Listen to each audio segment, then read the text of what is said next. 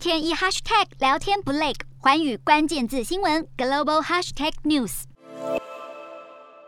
俄罗斯展开对社群媒体企业的反制裁行动，还将脸书母公司 Meta 定义为恐怖组织。克里姆林宫一口气禁止脸书、Instagram 和 Twitter 三个社群平台在俄国营运，但同样是 Meta 旗下通讯软体的 WhatsApp，因为使用方式相对私密，比较不适合大规模公开传播讯息，目前倒还没被俄国政府下令封锁。至于抖音的国际版本 TikTok 却成为了战争宣传工具。反虚假资讯机构调查显示，TikTok 如今充斥许多关于乌俄战争的假消息，一旦新用户注册登入后，就可能在几分钟内滑到具有误导性的错误内容。与此同时，趁势成为俄罗斯主流通讯媒介的是一个叫 Telegram 的软体。根据 Telegram 提供的数据，自从乌俄战争爆发以来，这个平台上平均每天新增两百五十万个用户。不但乌国总统泽伦斯基经常用它对大众分享战况，Telegram 惊人的成长速度也被莫斯科相中，和 TikTok 一样，成为了引导舆论的宣传工具。乌俄双方炮火猛攻的同时，也不能输了资讯舆论战，让政治宣传搭上社群媒体的便车，快速传播出去。